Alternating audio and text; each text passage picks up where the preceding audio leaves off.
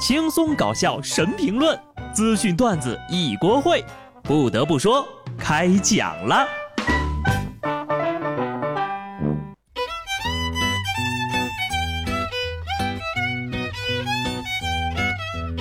Hello，听众朋友们，大家好，这里是有趣的。不得不说，我是机智的小布。好久没有跟大家聊育儿经验了啊！作为一个新手父亲，上线一百天，我已经熟练掌握了男人带娃的两大秘诀。第一个就是亲亲抱抱举高高，第二个就是让我们来看看妈妈在干什么吧。虽然我经常开玩笑说父亲带娃活着就好，但是呢，有些当爹的啊也是太不负责任了。江苏张家港一位爸爸带着四岁的儿子散步，他是边走路边玩手机。走在前面的儿子呢，一不小心被一辆突然驶来的面包车撞倒了。还好呀，面包车底盘比较高，加上呢送医及时，孩子并无大碍。经过交警认定，面包车驾驶人未观察清楚路口动态，要负事故的全部责任。孩子没有事儿呢，就是不幸中的万幸了。事后呢，记者采访这个父亲，但这位父亲好像没有意识到自己的问题。还说平时出门就是这么走的，一直没有出过什么事儿。法律上呢，的确是人司机的全责，但要是我说两句啊，这孩子的父亲绝对是要挨揍的。回到家之后，搓衣板、键盘还是榴莲，您挑一个吧。万一孩子出点什么事儿，一家人呐一辈子都得活在阴影里。这当爸的也不会用这种轻松没大碍的语气说话了吧？不管是走路的还是开车的啊，马路上可得操点心。广西河池一十五岁女孩喝了十三瓶啤酒之后呢，在飙车赶往朋友家的途中，车辆失控撞到了路口的红绿灯灯杆，连人带车倒地受伤。这女孩说呢，自己骑的是改装的电动自行车，没有任何的手续。买车之后呢，她跟朋友经常在市区里练习飙车。最终，女孩要承担事故的全部责任。她的监护人呢，也已经支付了五千四百元，用于赔偿维修灯杆的费用。未成年、酒后、改装的电动车、飙车，要素可真多呀！出事故的 buff 都叠满了，这是生怕自己活着呀！鬼火一响，爹妈白养，墨镜一戴，谁都不爱。得亏是没撞到无辜的路人。说句不好听的话，这种情况没出个三长两短，你也是真命大。酒量好，车技差，除了佩服他的胆量，我无话可说。各种鬼火少年呢，还是好自为之吧。父母养大你不容易，多为为自己啊，也多为为家人考虑考虑。出门呢，骑个共享单车得了。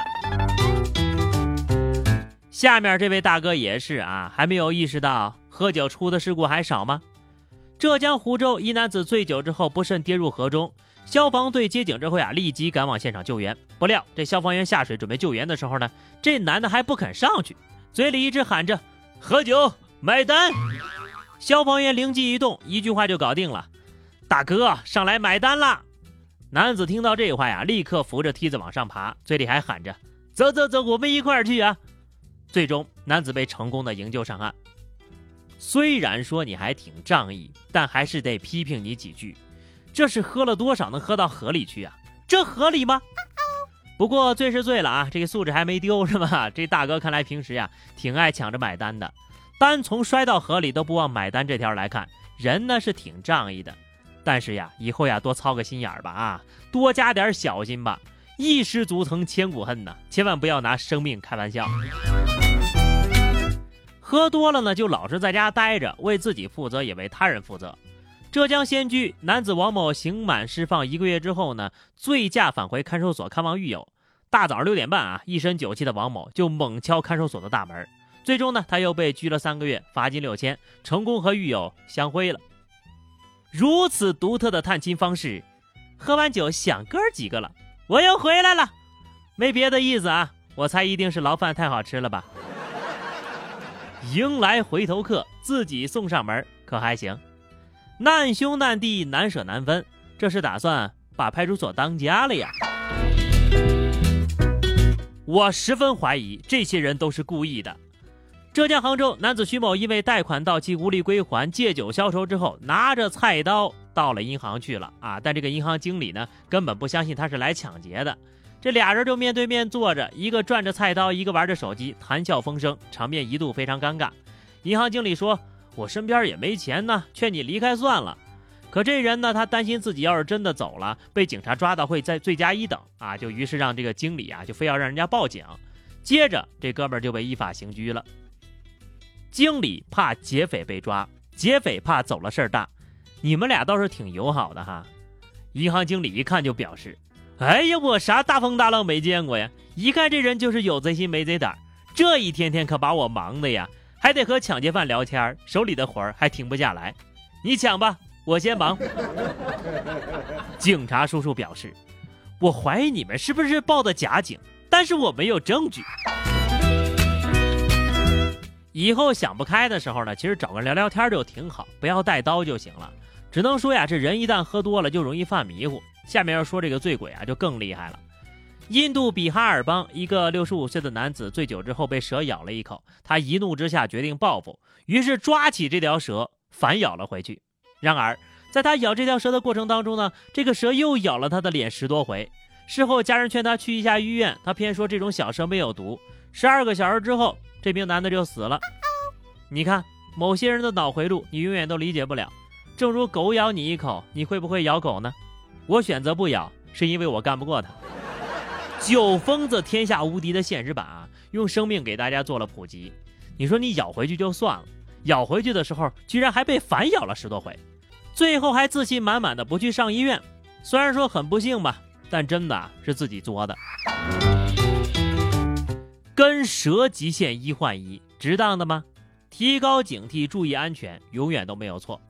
安徽宣城消防员接到居民报警说家里有燃气泄漏了，就赶紧啊到了现场之后，就发现这个屋主蹲在外面，这主人就说了。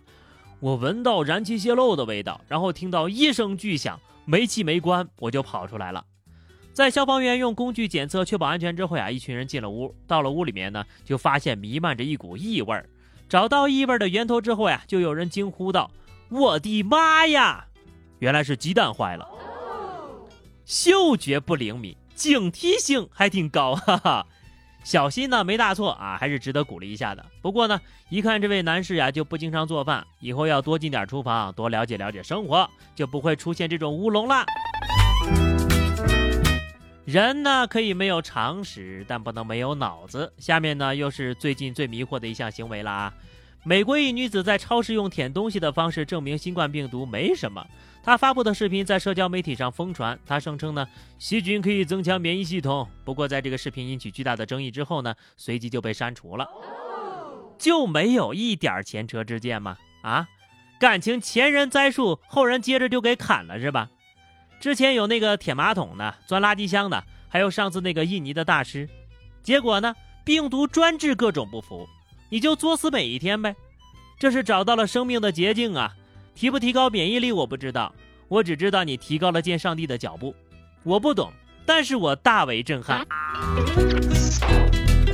好了，朋友们，那么以上就是本期节目的全部内容了。关注微信公众号 DJ 小布或者加入 QQ 群二零六五三二七九二零六五三二七九，来和小布聊聊人生吧。下期不得不说，我们不见不散，拜拜。